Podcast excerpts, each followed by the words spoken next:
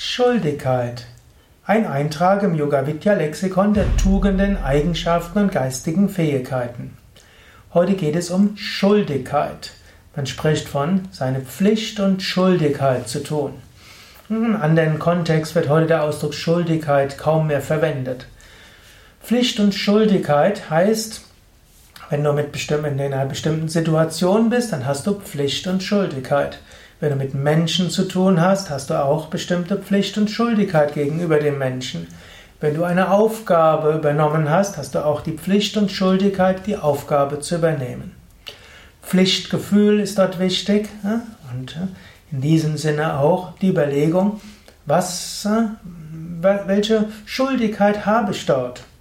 Also zum Beispiel, natürlich, angenommen, du hast ein Kind in die Welt gesetzt, dann hast du die Pflicht und Schuldigkeit, damit zu tun. Gerade heute ist es ja durchaus äh, ja, eine gewisse freie Wahl, ob man ein Kind in die Welt setzt, egal als Mutter oder als Vater.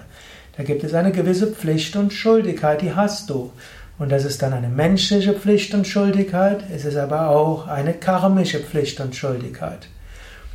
Oder auch angenommen, hm, du hast einen gewissen Posten übernommen im Rahmen einer gemeinnützigen Organisation, einem gemeinnützigen Verein, einem gemeinnützigen Anliegen, da hast du auch eine gewisse Pflicht und Schuldigkeit.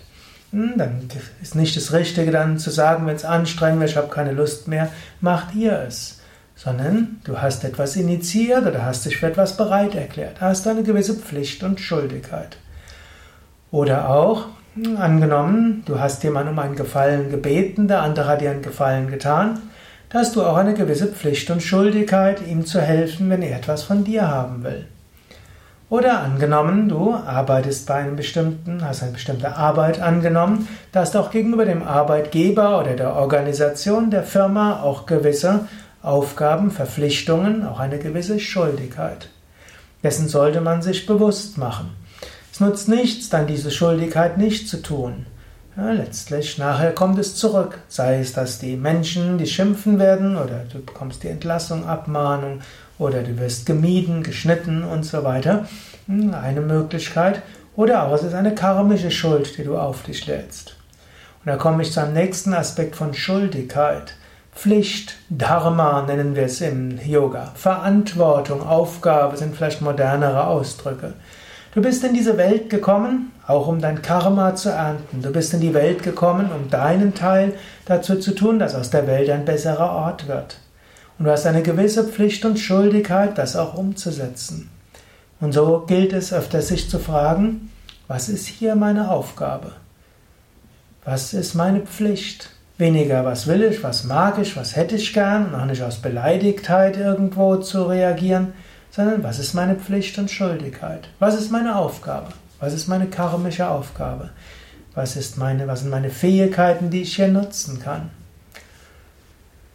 Ja, auf diese Weise kannst du deine Pflicht und Schuldigkeit tun, ohne dabei nur ja, reine Pflichtethik zu haben. Denn natürlich, ich bin Yogalehrer, spiritueller Lehrer, Meditationslehrer, die höchste Schuldigkeit und Pflicht haben wir gegenüber Gott und wir haben die höchste Pflicht und Schuldigkeit auch unser höheres Selbst zu verwirklichen.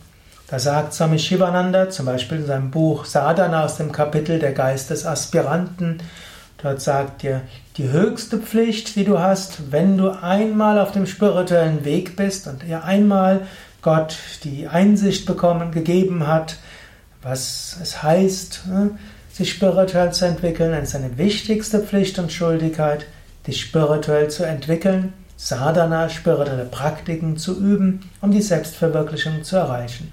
Auch dort hast du eine Pflicht, dort hast du eine Schuldigkeit. Aber noch wichtiger als Pflicht und Schuldigkeit ist, mach es mit Freude, mach es mit Herz, mach es mit Engagement. Aber behalte auch im Hintergrund, manchmal ist manches nicht so einfach. Manchmal muss man es einfach machen aus Verantwortungsgefühl, aus Pflichtgefühl. Man merkt, es ist meine Pflicht und Schuldigkeit.